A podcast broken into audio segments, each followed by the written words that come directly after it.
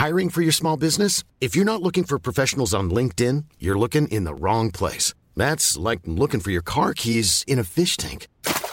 LinkedIn helps you hire professionals you can't find anywhere else, even those who aren't actively searching for a new job but might be open to the perfect role. In a given month, over 70% of LinkedIn users don't even visit other leading job sites. So start looking in the right place. With LinkedIn, you can hire professionals like a professional. Post your free job on linkedin.com slash people today.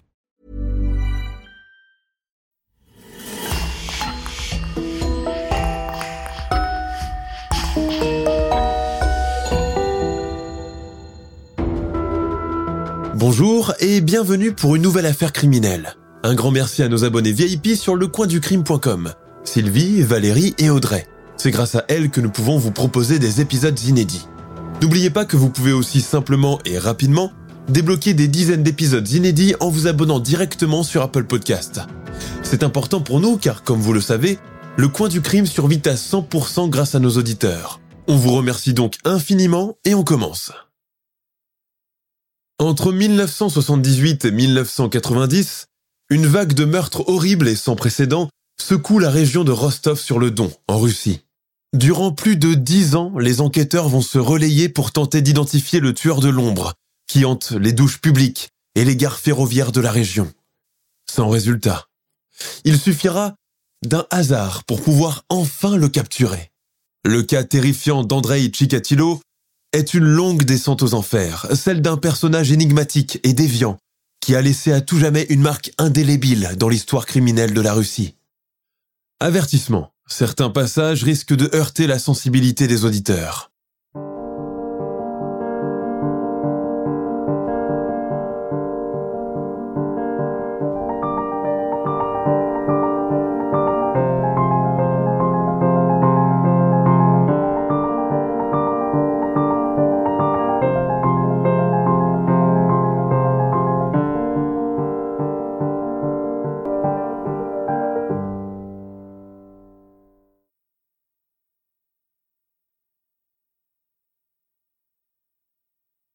Mérite d'être détruit. Je suis une erreur de la nature. Andrei Chikatilo. Rostov-sur-le-Don, 1995. Au sud de la Russie, juste à quelques kilomètres de l'Ukraine et des conflits du Caucase voisin, se dresse la ville de Rostov-sur-le-Don. Les cathédrales et églises orthodoxes, interdites sous le régime soviétique, commencent à rouvrir timidement leurs portes pour accueillir les fidèles.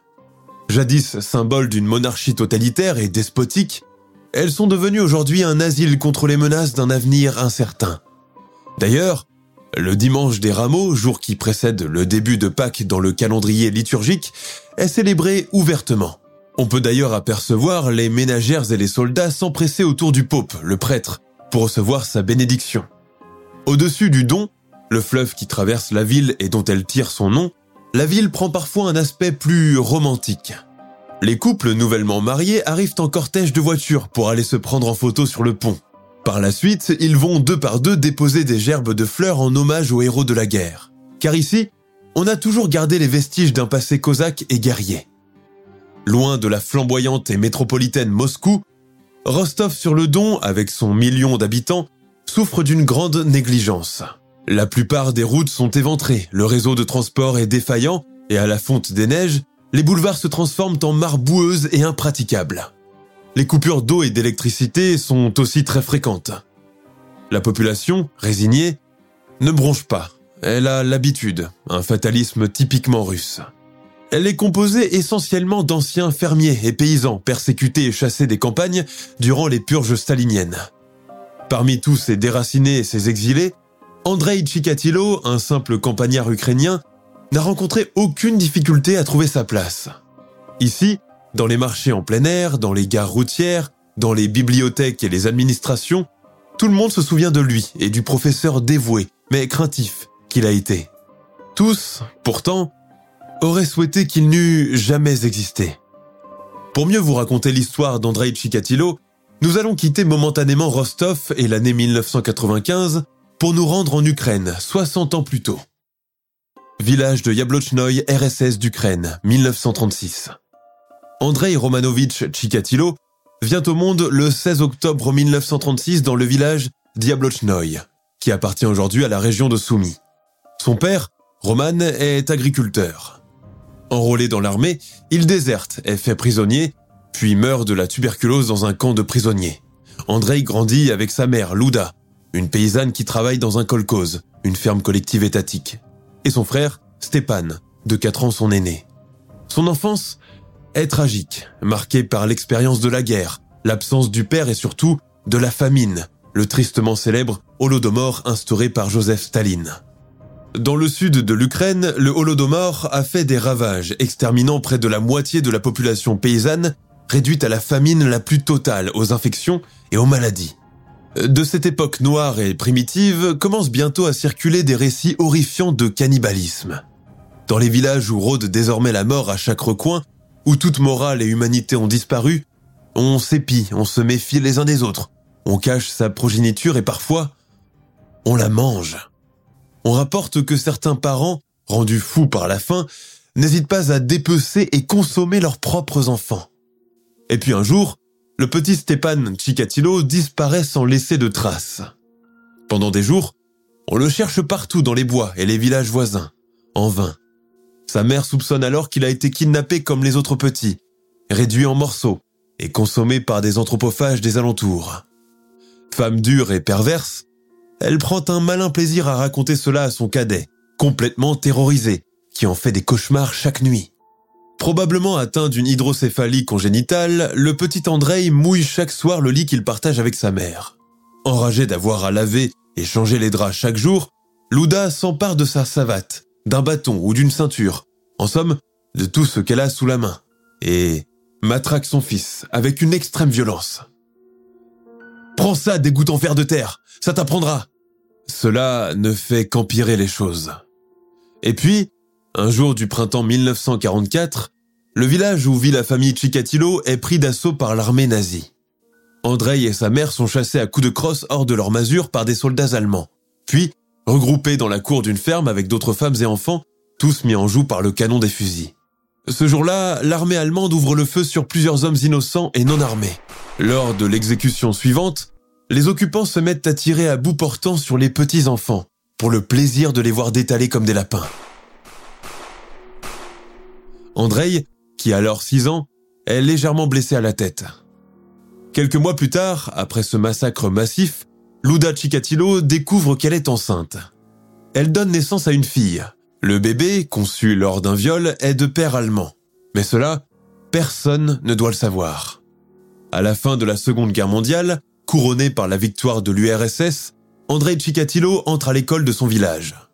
C'est un garçon traumatisé, timide, physiquement faible, souffrant d'énurésie et de myopie. Il devient rapidement l'objet de moqueries de ses petits camarades de classe. Humilié en permanence, il peine à étudier normalement. Ses enseignants lui font peur, alors il s'abstient de leur poser des questions et se fait tout petit pour ne pas attirer leur attention. Passé cette première année d'école chaotique, Andrei commence à prendre petit à petit goût aux études et à s'intéresser au contenu. C'est le seul échappatoire à sa vie de misère la littérature et la poésie de Pushkin lui permettent de s'évader. En 1954, il obtient son diplôme d'études secondaires et est récompensé d'une médaille. Mais avant d'entamer ses études supérieures, il lui reste encore un obstacle. Le service militaire obligatoire en URSS pour une période de deux ans. Dès qu'il pose les pieds dans la caserne de Tsimliansk, il doit faire face à de nombreux problèmes. Dans la promiscuité des dortoirs, les garçons rivalisent de virilité et se battent pour se faire respecter.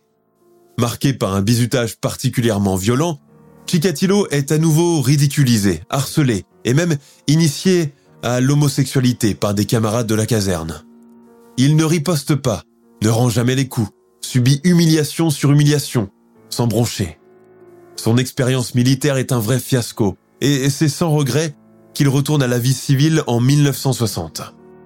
Chikatilo rêve à présent d'intégrer l'université d'État Mirail Lomonosov de Moscou pour suivre un cursus en linguistique. Mais n'ayant pas réussi le concours d'admission, l'inscription lui est refusée. Il met alors le cap sur la région de Rostov, où il s'installe dans le village de Rodionovo Nezvestaiskaya. C'est plein d'espoir qu'il passe le concours d'entrée de l'université de Rostov, où il est alors admis au département d'ingénierie. La vie estudiantine lui plaît bien pendant un moment. Il est socialement conforme, milite au Parti communiste et rédige des articles dans le journal local. Mais ses activités ne lui apportent pas la satisfaction escomptée. Incapable de savoir ce qu'il veut, à la recherche de lui-même, il abandonne son cursus d'ingénierie et entre au département de philologie où il obtient finalement son diplôme supérieur. Cinq ans plus tard, le jeune homme complète son éducation à l'Institut de pédagogie. Cette formation permet d'enseigner et d'occuper des postes de direction dans les établissements scolaires en URSS. C'est à partir de cette époque que commence le chemin enchevêtré de Chikatilo. Timide, effacé, dépourvu de charisme, souffrant de glaucome et de myopie, Andrei Romanovitch se trouve laid. Son manque de confiance en lui n'attire pas la jante féminine, et cela le complexe. Mais dans ses pensées souterraines, une honte le poursuit depuis sa jeunesse. Là-bas, à l'armée, les gars me disaient t'es qu'une baba, une gonzesse. Tout ça parce que je n'arrivais pas à avoir une érection. Ils se vantaient devant moi de leur conquête comparée entre eux la longueur de leur sexe. Une fois, ils ont même fait entrer une fille en cachette dans le dortoir et m'ont ordonné de la déshabiller. Je n'ai pas pu. Ils s'esclaffaient de rire. Était-ce ma faute si, si je n'y arrivais pas?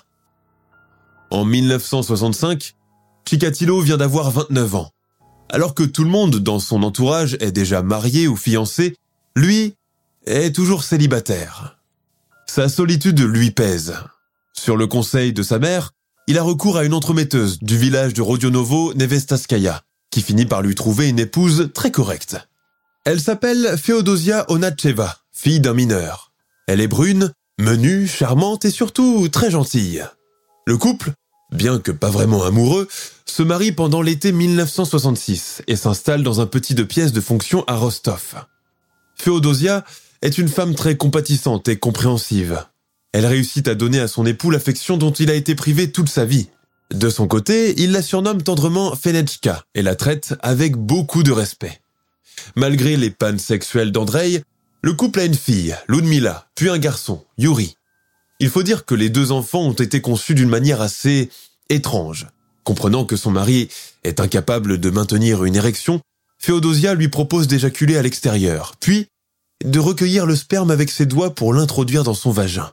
La vie de famille des Chikatilo est relativement tranquille. Ils sont le prototype même du ménage soviétique. Un papa, une maman et deux enfants vivant dans un petit appartement. Une existence cadrée. Ils entrent dans le moule, comme les autres. Ou presque. Au travail, Chikatilo est nommé au poste de président du comité régional de culture physique et du sport. Communiquer avec des adolescents, les observer, étudier leur psychologie, tout cela l'intéresse beaucoup. À partir de 1970, il rejoint le personnel de l'internat numéro 32 de Novochatinsk. Là, il occupe successivement le poste de professeur de langue russe et de directeur. Mais, malgré cette ascension de carrière rapide, il est obligé de démissionner. Huit ans plus tard, Andrei et sa famille s'installent dans la ville de Tchakti.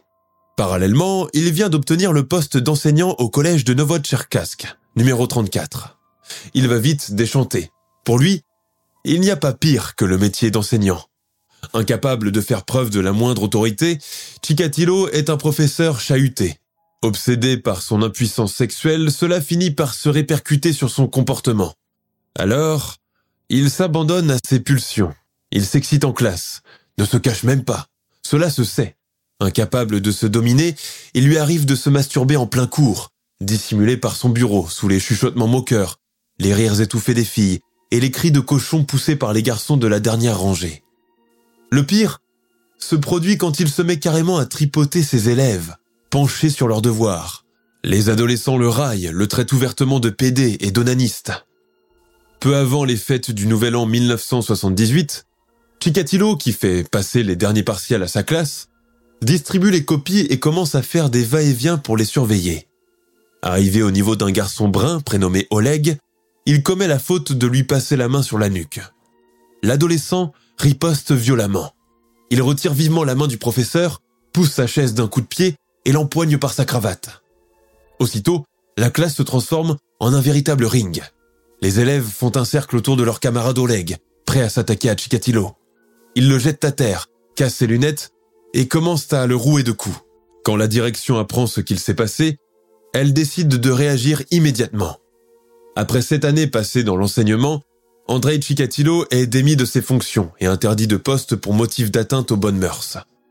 Entre lui et sa Fenechka, bien aimée, la relation conjugale commence à se détériorer, malgré tout l'amour et la bonne volonté de cette dernière pour tenter de conserver les apparences. La vie sexuelle du couple est mise entre parenthèses. Ils doivent se résoudre à faire chambre à part. Mais elle lui reste fidèle, ne va pas voir ailleurs. Le scandale qui a éclaté au collège et qui lui a valu son renvoi a eu, lui aussi, des conséquences dramatiques sur leur vie. Dans le voisinage, la famille Chikatilo est marginalisée et on plaint beaucoup une si bonne épouse de rester avec un homme dégénéré comme lui, un homosexuel refoulé qui a tenté de violer un étudiant. J'ai fait du mal à ma femme, ma Fenechka, comme un idiot que je suis. Elle m'a dit Va te faire soigner dans un hôpital psychiatrique, va voir un sexologue. Mais j'avais peur. Je pleurais pendant la nuit et elle pleurait aussi dans son oreiller. Fenechka était malade de tout cela. Elle souffrait à cause de moi. Elle m'aurait suivi jusqu'au bout de la terre. On n'aurait eu besoin de personne. En 1981, Chikatilo parvient à trouver un emploi de commis de l'approvisionnement dans l'usine de construction Rostovernurd à Chatki. Ce métier est une véritable aubaine pour lui. Il va pouvoir voyager et se déplacer beaucoup pour aller acheter la matière première dans les quatre coins du pays. Costumé, cravaté, une toque de fourrure sur la tête, sa mallette à la main, il passe désormais plus de temps à bord de l'électrichka, l'équivalent du RER e en France, que chez lui. Ses déplacements professionnels lui permettent surtout de mieux observer la population, celle que l'effondrement de l'URSS a précipitée dans la pauvreté soudaine. Courant de l'année 1981, le nouveau commis voyageur fait l'acquisition d'une petite maison en cachette de sa femme. Chikatilo veut pouvoir y accueillir des prostituées en toute discrétion. Situé dans un village un peu isolé, entouré par un voisinage composé de vieilles veuves, la résidence secondaire de Chikatilo ne manque pas d'attirer l'attention, surtout quand des jeunes femmes maquillées à outrance et portant des barésilles commencent à y défiler jour et nuit. Mais Chikatilo comprend bien vite que fréquenter des travailleuses du sexe ne le satisfait pas. Nous sommes le 22 décembre 1981. Elena Zakotnova, 9 ans, rentre de l'école à pied.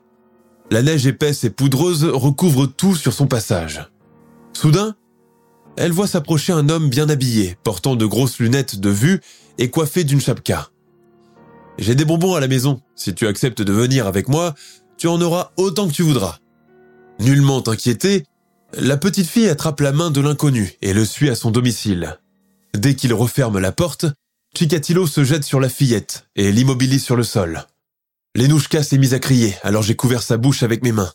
Ses cris et la façon qu'elle avait de gigoter ont, ont poussé mon excitation à l'extrême. Je voulais constamment tout toucher et tout déchirer. Quand je l'ai étranglée, elle avait une respiration sifflante. C'est à ce moment-là que j'ai vécu l'orgasme le plus intense de ma vie. Ce premier meurtre marque le début de la folie meurtrière et perverse de l'ancien enseignant. Le corps sans vie de la petite fille est découvert dans un étang deux semaines plus tard par une vieille paysanne, qui appelle aussitôt les gendarmes. Alexander Kravenchko, un délinquant sexuel de 26 ans bien connu dans la région et qui a déjà été condamné pour un crime, est alors injustement accusé du meurtre de la petite Elena Zakotnova. Malgré le manque de preuves à son égard, Kravenchko, qui bénéficiait de la liberté conditionnelle au moment des faits, est reconduit en prison, où ses compagnons de cellule le torturent et le brutalisent au point de le faire avouer contre son gré. Malgré ses rétractions ultérieures, il est condamné à mort et exécuté quelques mois plus tard.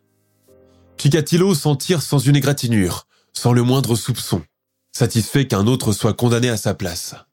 C'est donc tout naturellement qu'il poursuit ses déplacements professionnels, discret, mais l'œil aux aguets en quête d'une prochaine victime. À présent, il sait ce que lui procure du plaisir sexuel. Voir quelqu'un de plus faible que lui souffrir et mourir sous ses yeux. Toutefois, il se retient pendant trois ans, continuant à mener en parallèle une vie familiale et professionnelle convenable. Hanté par le souvenir du meurtre de la petite Elena, Chikatilo se rejoue mentalement la scène à chaque fois qu'il doit avoir des rapports avec sa femme. Mais la tension sexuelle finit par s'accumuler et le besoin de recommencer à s'intensifier. Et, à l'obséder. Le 3 septembre 1981, le commis voyageur franchit un second pas dans l'horreur. La gare routière de Rostov est l'abri de choix des filles paumées, des alcooliques et des fugueuses. Un lieu chauffé en hiver, où elles peuvent dormir, mendier et même se prostituer pour quelques roubles. Des proies faciles et vulnérables. Un soir, Chikatilo offre à boire à une certaine Larissa Tchatchenko, une prostituée de 17 ans. Il lui propose par la suite d'aller faire un tour dans l'espoir de l'entraîner dans la maison qu'il vient d'acheter. Mais en chemin, la jeune femme, visiblement très alcoolisée, se met soudainement à le frapper et l'insulter. Déconcentré, Chikatilo la saisit par la gorge et commence à appuyer de plus en plus fort. Autour d'eux, la campagne est plongée dans la pénombre. Le regard fou et terrorisé de la prostituée qui tente d'échapper à son emprise lui donne une érection. Quand il finit par la relâcher, elle a déjà rendu l'âme. Pendant l'été 1982, Chikatilo kidnappe Lyobov Biriouk, une fillette de 12 ans, qui était en train de jouer dans la cour extérieure de son immeuble avec ses sœurs et des amis. Il aurait profité d'un moment où elle se trouvait seule pour l'aborder et l'entraîner de force avec lui. L'enfant subit le même sort que les précédentes victimes. Il se débarrasse par la suite du corps dans un bois. Avec l'assassinat de Lyobov, cette année 1982 marque le début d'un cauchemar sans précédent pour tous les parents de la région. Au fil des mois, la peur commence à s'installer et avec elle, le nombre de cadavres ne cesse d'augmenter. À chaque fois que les habitants de Rostov et ses environs voient arriver les voitures de la militia, ils comprennent aussitôt qu'un nouveau cadavre doit être identifié dans la ceinture forestière. Pendant ce temps, Chikatilo continue ses allées et venues dans l'électrichka. Il effectue plusieurs fois par mois le trajet Rostov-Moscou, Nijni-Novgorod, finissant par connaître par cœur le nom de chaque gare, de chaque halte, de chaque changement de rame automotrice. En l'espace de quelques mois, il est devenu le maniaque sexuel anonyme qui rôde dans les douches et les toilettes publiques des villes russes, prenant sa victime par surprise. Entre 1982 et 1983, on compte pas moins d'une vingtaine de meurtres. Les victimes montrent toutes des similitudes évidentes, preuve qu'elles ont été abattues par le même assassin. Mais les autorités refusent de croire à la thèse d'un seul et unique meurtrier. D'ailleurs, à cette époque, le terme même de serial killer n'existe pas encore dans les mentalités soviétiques, qui préfèrent attribuer ce genre de déviance criminelle aux Américains. À partir de l'année 1984, le ministère de l'Intérieur donne l'ordre de former une équipe de forces spéciales pour traquer le tueur invisible. La tâche est confiée au commandant de la milice Mirail Fetisov, qui, à son tour, s'occupe de recruter les hommes qualifiés pour mener à bien cette délicate opération. C'est ainsi qu'il nomme les lieutenants Viktor Bourakov et Vladislav Kostoyev en qualité de chefs d'enquête. D'emblée, leur tâche est très ardue, notamment à cause de la complexité du climat, du manque de moyens et de l'immensité géographique qui rend à elle seule les recherches quasi impossibles. Chikatilo devait certainement savoir tout cela.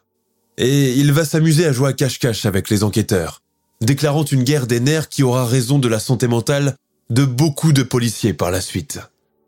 En raison du caractère mobile de son travail, il continue d'opérer dans différentes régions de Russie, bourlinguant du nord au sud, insaisissable.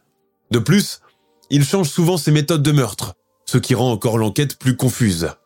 À chacun de ces passages, il veille à laisser des preuves provocatrices sur les lieux du crime pour induire Bourakov et ses coéquipiers en erreur, déchirant et dispersant les vêtements, les documents et les objets personnels de ses victimes. Parfois, il lui arrive de garder certains effets, comme des culottes, des briquets ou des écharpes. Dans l'anonymat des gares routières isolées, Chikatilo, avec son look passe-partout, aborde des adolescents et des jeunes femmes, paumés et solitaires, sans domicile fixe, et ayant fui, pour la plupart, des foyers dysfonctionnels et des parents alcooliques. Il feint de les prendre en pitié, les abatte avec de l'argent, de l'alcool, des repas, promet de leur trouver du travail ou de l'aide financière. J'ai une petite maison à côté de Rostov, tu pourras y loger le temps qu'il faudra. Ne me remercie pas, je le fais de bon cœur. Pour un jeune qui dort dans la rue, cette promesse vaut tout l'or du monde. Quand ils gagnent finalement leur confiance, il les tue, brutalement. Avec le temps, le maniaque a appris à varier ses méthodes de mise à mort, prenant un malin plaisir à la torture, employant des bâtons pour violer ses victimes, les poignarde, les éviscère, leur arrache les yeux. Bientôt, il s'adonne aussi à des actes de cannibalisme. Parallèlement à cela, l'enquête se poursuit infatigablement. Elle connaît un tournant décisif lorsque le lieutenant Bourakov propose pour la première fois la méthode du profiling, notion complètement inconnue en URSS. Pour ce faire, il fait appel à un psychiatre, dresse un portrait robot et s'entretient même avec un célèbre tueur emprisonné, Anatoly Slivko.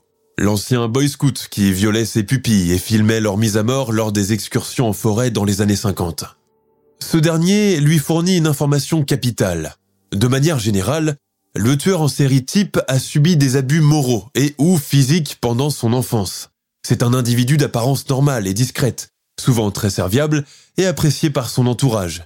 Il lui arrive de se déplacer beaucoup dans le cadre de son travail, car il doit être sans cesse en mouvement, tel un chasseur, en quête de nouvelles proies. En janvier 1983, le rapport de la police déclare quatre nouvelles victimes qu'elle attribue au même tueur. Il s'agit de trois petits garçons et une fille, originaires d'un village près de la frontière, près de la ville de Kharkov, en Ukraine. Le meurtrier fait une halte de six mois, puis les tueries reprennent à partir du mois de juillet, où une jeune arménienne de 15 ans, Laura Sarkissian, est retrouvée éventrée le long d'un rail ferroviaire à Rostov. En septembre, cinq nouvelles victimes sont encore déplorées à Shakhty. La théorie du lieutenant Bourakov se révèle juste, et les autorités, bien que dans le déni, sont bien obligées d'accepter que les meurtres sont l'œuvre d'un seul et même meurtrier en liberté. À cause de l'état sordide auquel ont été réduits les corps et la précision des éviscérations, la police émet l'hypothèse qu'il pourrait s'agir d'un ancien chirurgien reconverti en trafiquant d'organes humains, d'un membre de culte sataniste, d'un pédophile, ou d'un malade mental. Mais le temps passe. Le tueur reste introuvable et l'enquête s'éternise. Sous pression, harcelé par les parents des victimes, la police passe alors à des méthodes plus musclées, à l'ancienne. C'est ainsi qu'elle dresse une liste de suspects potentiels dans toute la région de Rostov, notamment d'anciens patients d'asile psychiatrique, des homosexuels et un délinquant sexuel bien connu des forces de l'ordre. Subissant des interrogatoires brutaux, Battus, torturés, beaucoup parmi ces individus, mentalement fragiles, finissent sous la contrainte par avouer les meurtres. Craignant d'être condamnés, quatre parmi eux mettent fin à leur jour pendant leur détention provisoire. Mais la police doit bien avouer qu'elle fait fausse route, car pendant qu'elle enchaînait les interrogatoires, de nouveaux cadavres sont répertoriés à Ryazan, dans la province de Moscou. Le lieutenant Bourakov et ses hommes doivent alors reprendre l'enquête à zéro. Entre janvier et février 1984, Andrei Chikatilo assassine en plein jour deux jeunes femmes dans le parc des aviateurs à Rostov.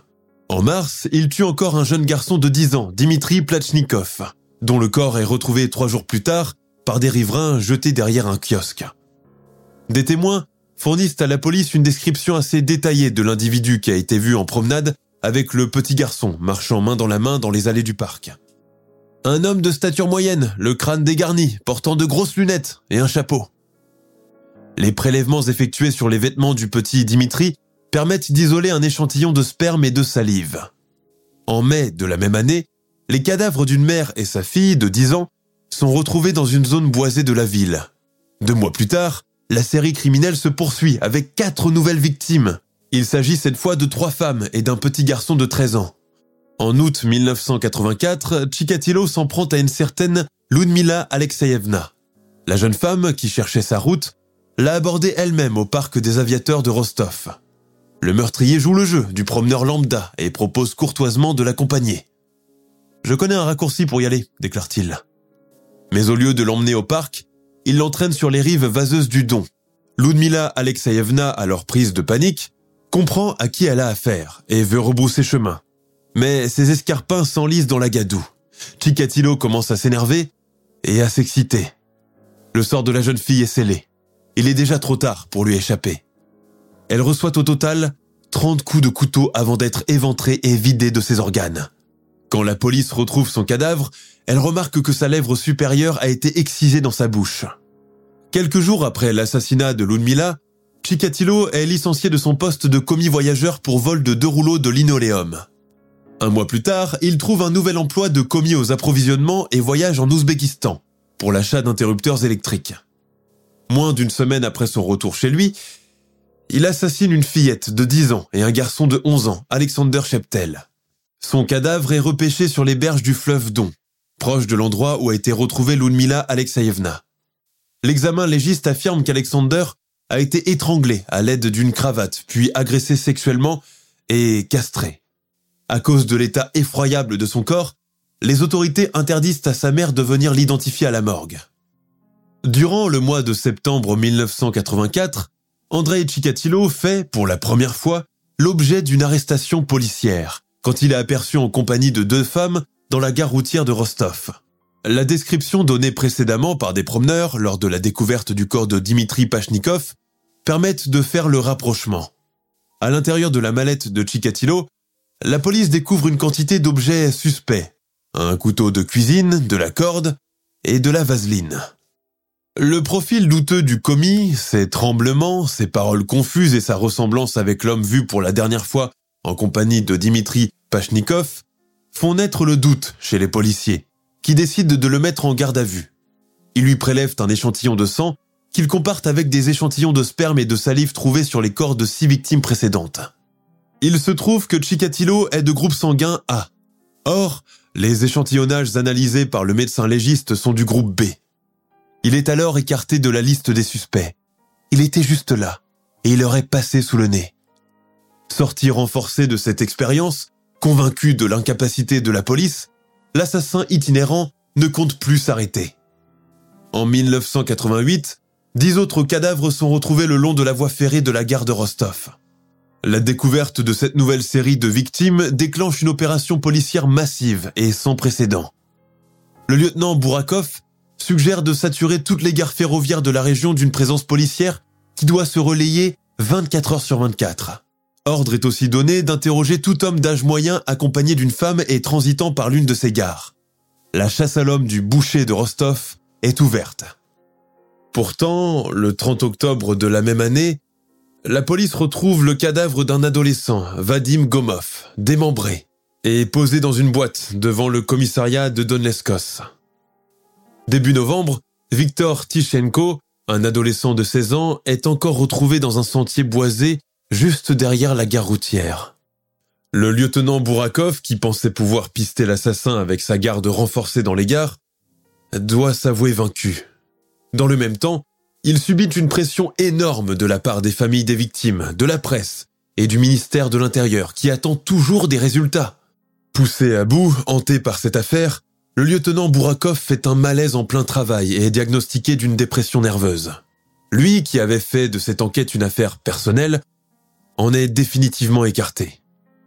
Pourtant, un simple hasard vient à bout de cette sordide énigme. Nous sommes le 6 novembre 1990.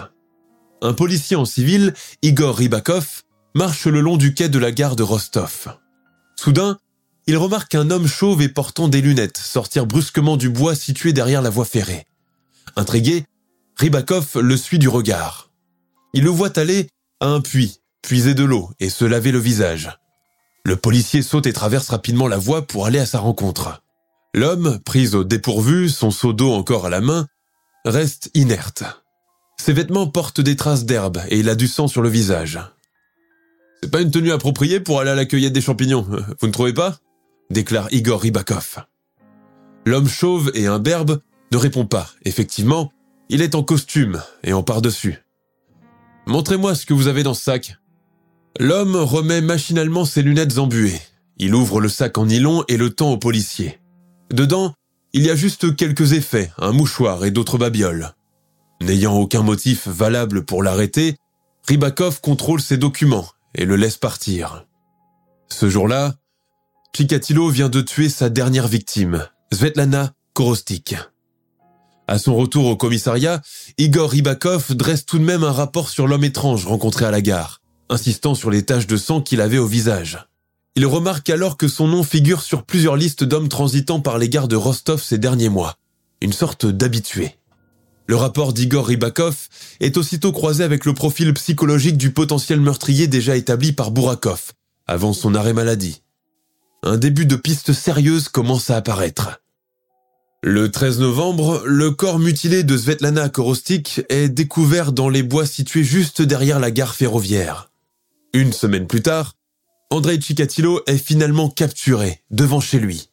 Dans sa mallette se trouve un couteau de cuisine. Il comptait aller tuer quelqu'un.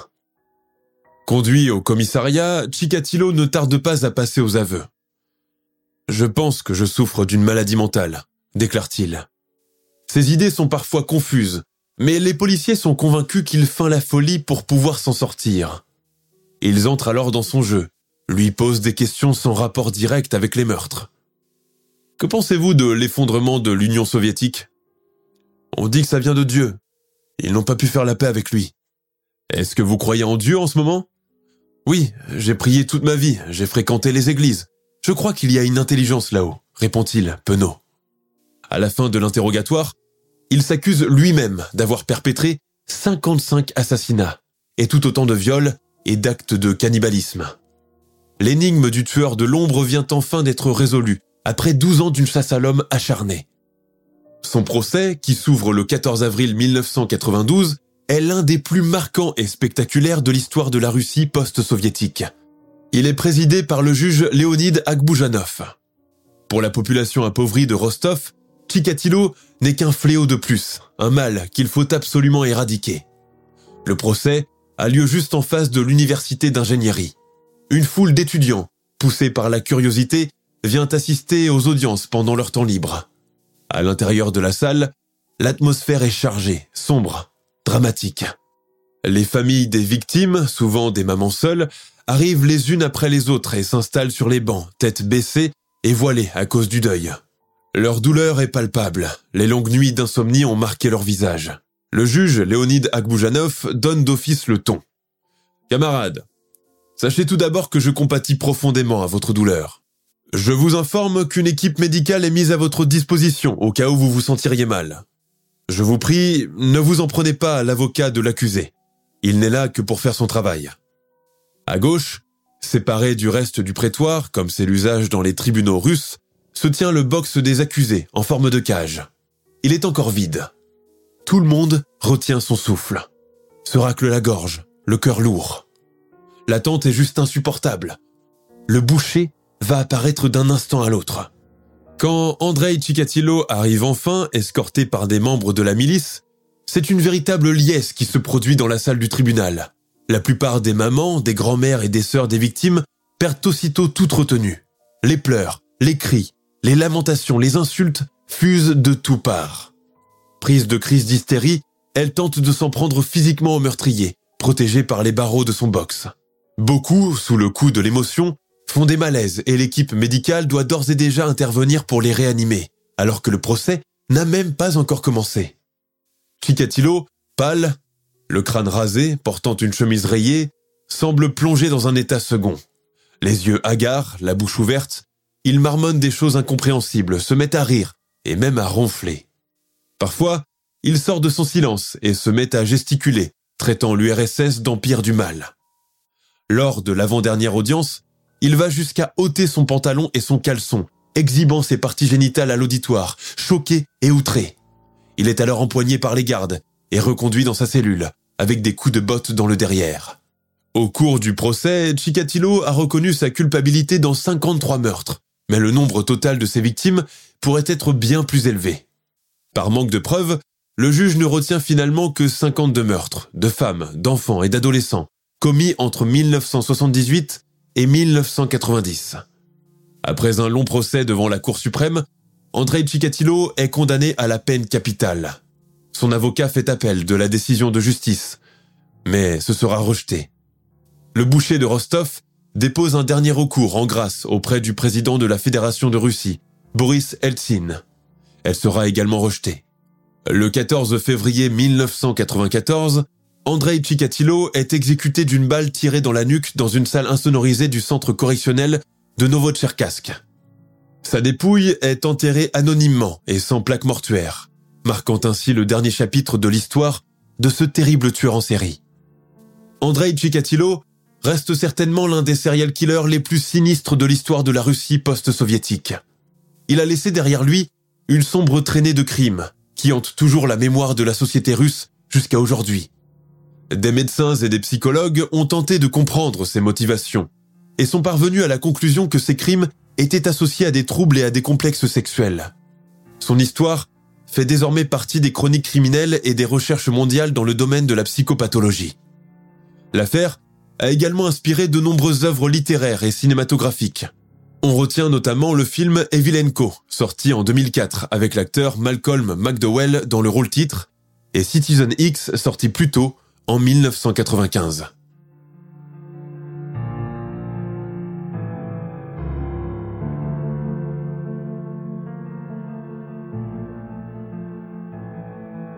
Nous sommes à la fin de notre émission du jour.